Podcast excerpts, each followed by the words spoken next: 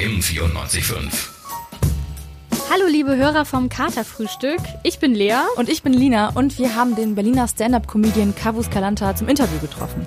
Er veranstaltet zusammen mit seinem Kollegen Daniel Wolfson eigene Open-Mic-Shows und ist bei einigen Shows von Felix Lobrecht der Voract. Außerdem hat er dieses Jahr angefangen mit seinem ersten Soloprogramm Gut gemeint aufzutreten. Ja, normalerweise machen wir beide hier beim Katerfrühstück zusammen ziemlich viel eher albernen Unsinn. Jetzt hat unsere Redaktion allerdings versucht, eine kleine Challenge aus diesem Interview zu machen. Genau, wir hatten nämlich Fragekategorien. Zum einen höchst journalistisch wertvolle Fragen und dann ein paar wirklich alberne Fragen. Und ein Zufallsgenerator hat dann bestimmt, welche Fragen wir ihm stellen müssen. Wir hatten beide sehr viel Spaß bei dem Interview mit Kavus und wir hoffen ihr auch. Der Clown ist die wichtigste Mahlzeit des Tages. Und damit herzlich willkommen, Kabus Kalanda zum Katerfrühstück bei M945. Danke für die Einleitung, danke. Kein Problem. Wie geht's dir so? Du hattest jetzt Gut. hier ein paar Auftritte in München. Ja, Wie genau, dir wir die City? Äh, ich finde es ich find's sehr kompliziert hier, weil gerade sehr viel gebaut wird und ich habe äh, Probleme gehabt bei der Anfahrt. Ähm, aber die City gefällt mir, glaube ich, soweit. Ich habe kaum was gesehen, ehrlich gesagt. Ja. Okay, also wir fangen jetzt mal dran, direkt an hier mit unserem crazy Konzept. Lina, schmeiß mal den Generator an hier. Zack, einen Moment. Eins. Das ist eine ernste Frage. Eine ernste Frage. Wir haben mal ein bisschen recherchiert, ne? Überleg dich mal ein bisschen gegoogelt und herausgefunden, dass auf LinkedIn dein Job Schüler am Hermann-Böse-Gymnasium von 2002 bis 2009 ist. Ist seitdem noch irgendwas an Ausbildung dazugekommen oder Äh, ja. wie bist du jetzt dazu gekommen, hier Stand-up zu machen? Ich habe danach angefangen zu studieren, einen Bachelor gemacht, Politikwissenschaften und Philosophie in dem Fach und bin dann nach dem Bachelor nach Berlin gezogen, um Stand-up zu machen, aber habe gleichzeitig irgendwie einen Master angefangen, um mich irgendwie abzusichern oder ich hatte irgendwelche Überlegungen und dann habe ich gemerkt, dass ich das beides nicht gleichzeitig machen kann und habe dann Stand-up gemacht. Wann war das so? Ich so Äh, das- 2015. nächste Frage, nächste Frage. Generator! Einen Moment, ich generiere das mal eben. So, zwei. Jetzt kommt die erste. Alberne Frage, ja. du isst gerne Chips mit Joghurt, haben wir herausgefunden. Ja. Bist du auch, ich lese das jetzt einfach vor, wie es hier steht. Bist du auch sonst eklig? Auf welche Ekelkombos stehst du sonst noch so? Das ist überhaupt keine Ekelkombo. Ich kann es wirklich jedem empfehlen. Es ist wirklich sehr lecker. Chips, äh, äh, da kann man variieren. Ich nehme immer einen türkischen, den von ähm, aber es gibt auch äh, finde ich auch gut und den stichfesten von äh, das sind drei, Stichfest. drei Stichfest. Kontrovers. Äh, Das sind drei Joghurte, die ich direkt empfehlen kann. Und ich würde immer ungarisch nehmen. Also es gibt Aha. aber, ihr könnt auch andere Chips nehmen, je nachdem welche ihr mögt so. Aber wenn ihr es ganz safe spielen wollt, ungarisch mit äh, türkischen Joghurt. Wie gesagt. Okay. Ich generiere hier immer so eins. Wieder eine ernste Frage. Ja, komm. Richtig ist denn ähm, schon mal bei euren Open Mics dann jemand aufgetreten, wo du so dachtest, ja, keine Ahnung, also der Witz ging jetzt gerade irgendwie Äh. nicht oder das ist sowas, das würde ich jetzt lassen. Ja, die ganze Zeit. Echt? also jetzt nicht im Sinne von, der war einfach nicht witzig, sondern so, ja, der war vielleicht irgendwie so richtig daneben. Ach so, Hast du daneben. sowas schon mal irgendwie, dass du so dachtest?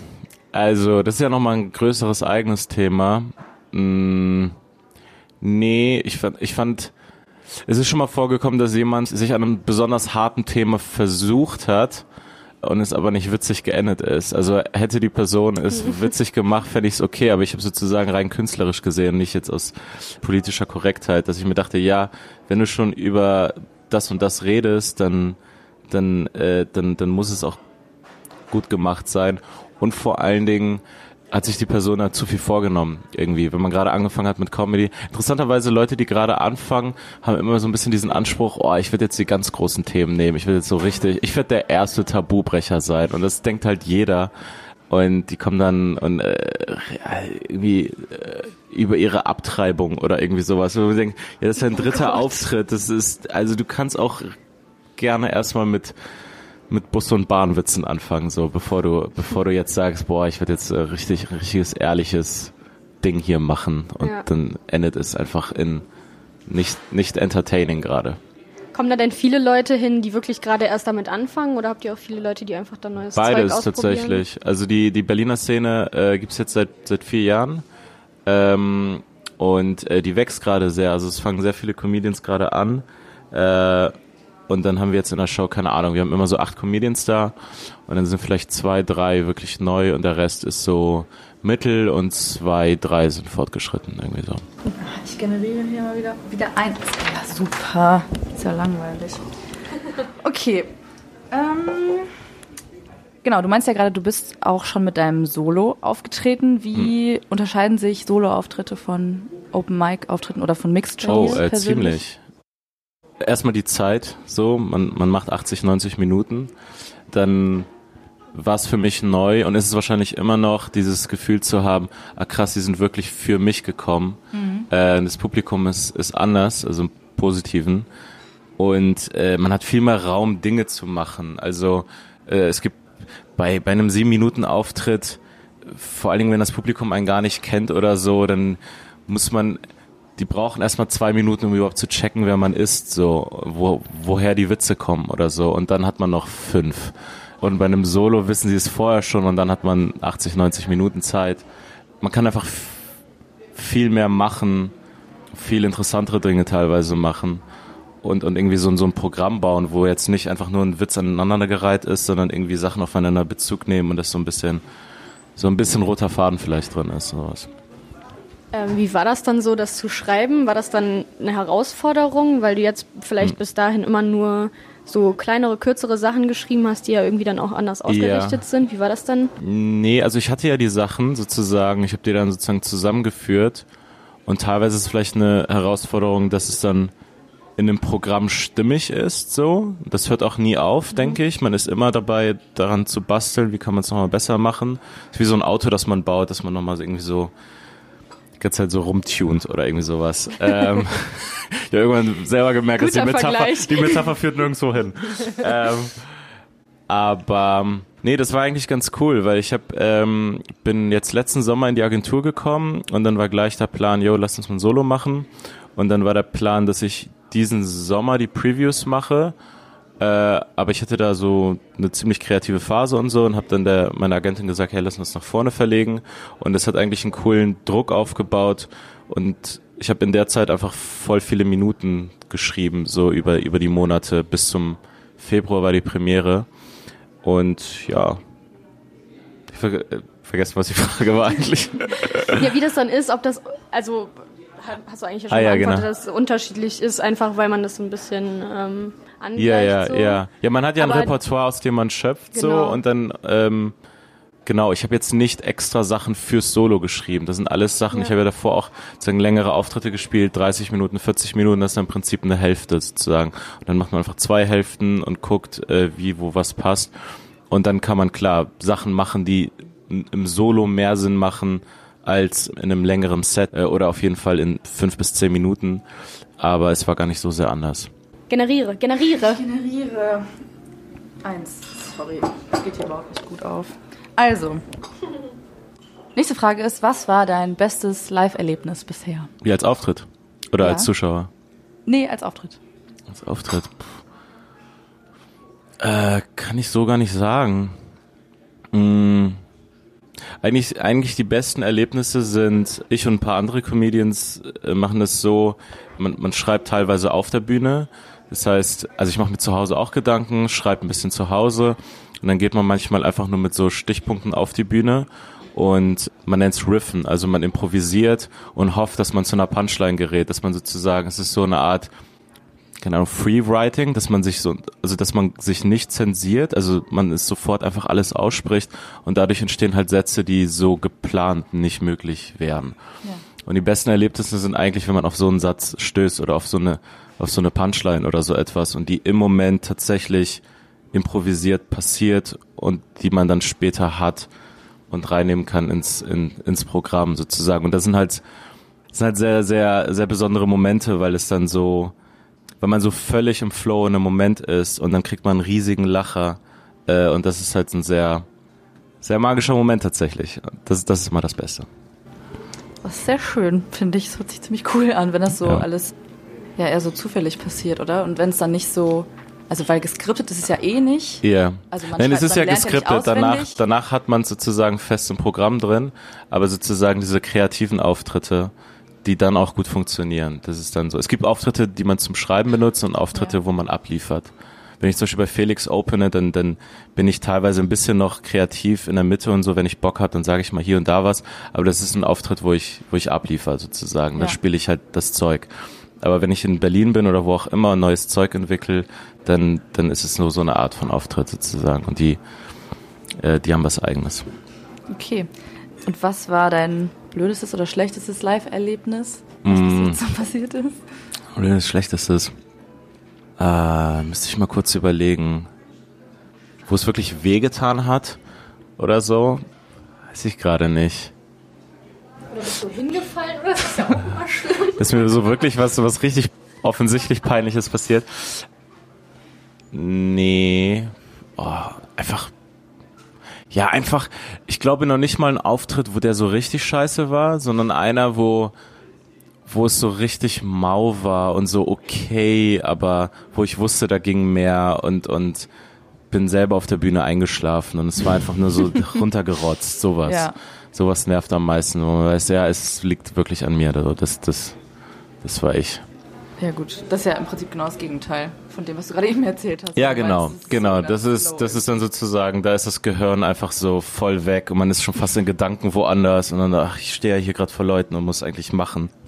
Ja, wie ist denn das? Also ist das bei dir so tagesformabhängig, wie du dann auch so auftrittst oder kommst du, wenn du so auf die Bühne gehst, so direkt in so einen Performer-Mode und dann geht das eigentlich immer und wenn es dann mal nicht geht, dann ist es direkt so ein Ausnahmefall. Das Abliefern ist eigentlich nicht tagesformabhängig. Also ich kann verkatert sein oder oder äh, so.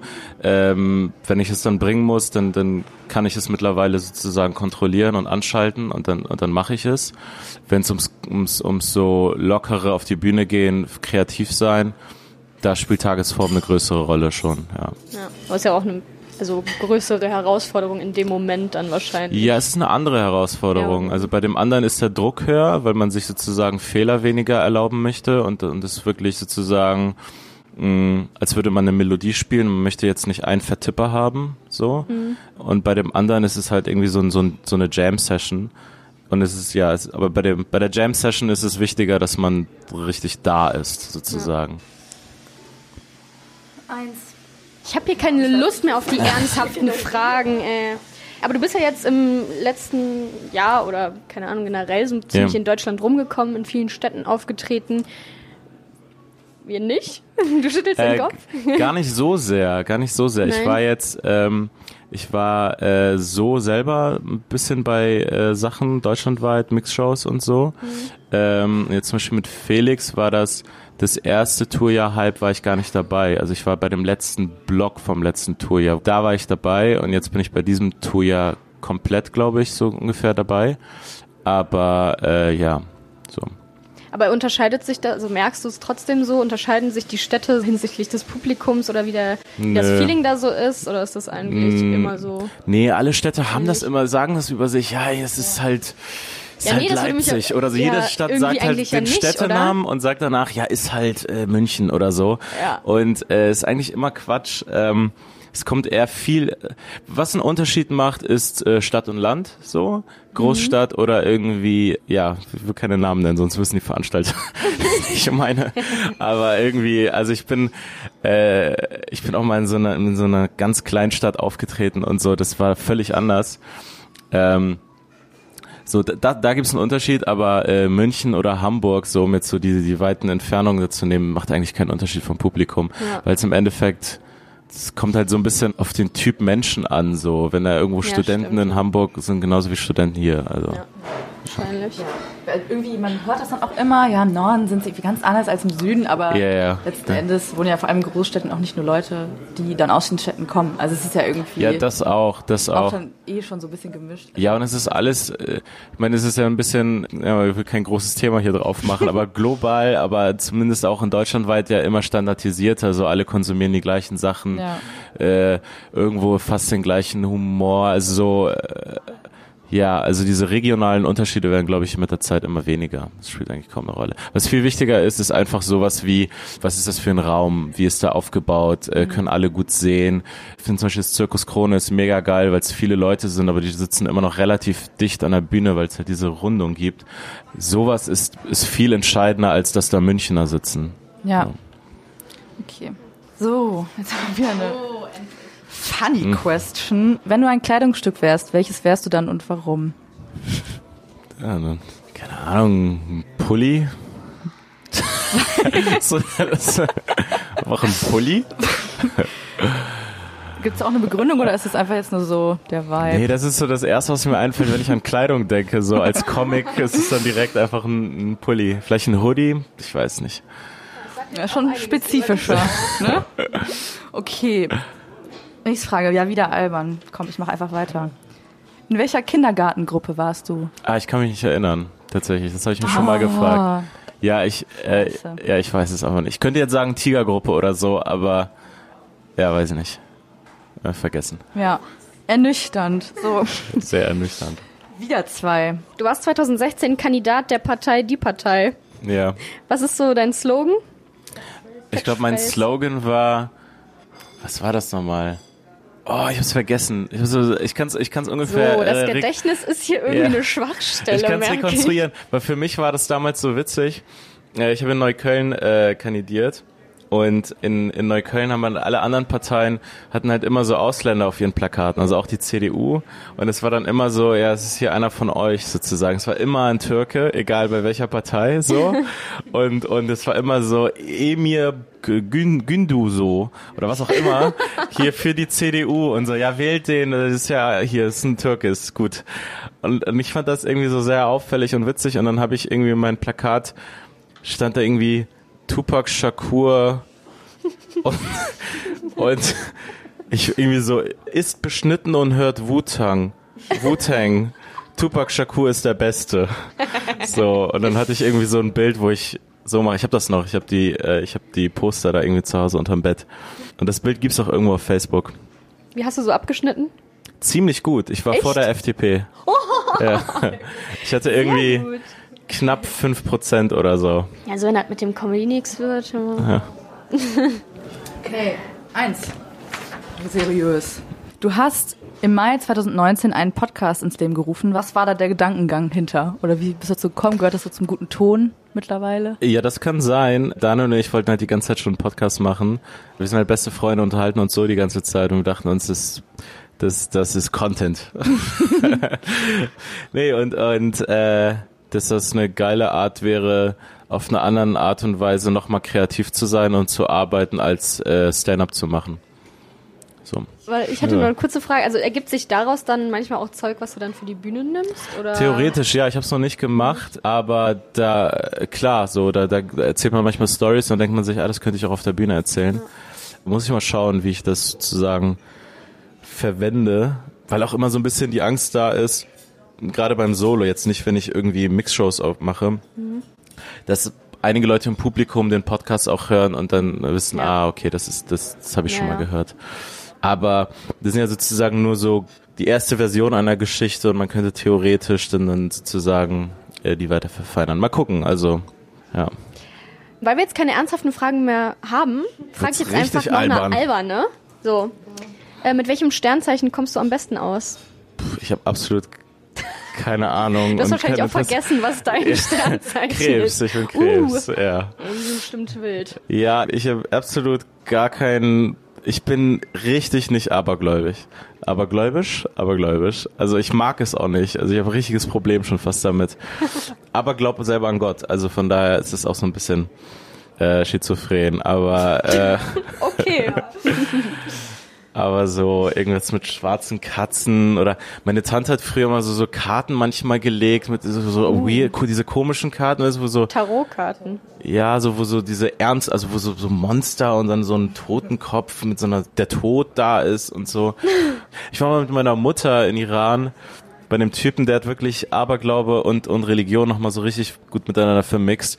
Und da wollte meine Mutter irgendwie für meinen Onkel irgendwie so ein Amulett mäßig so besorgen oder so.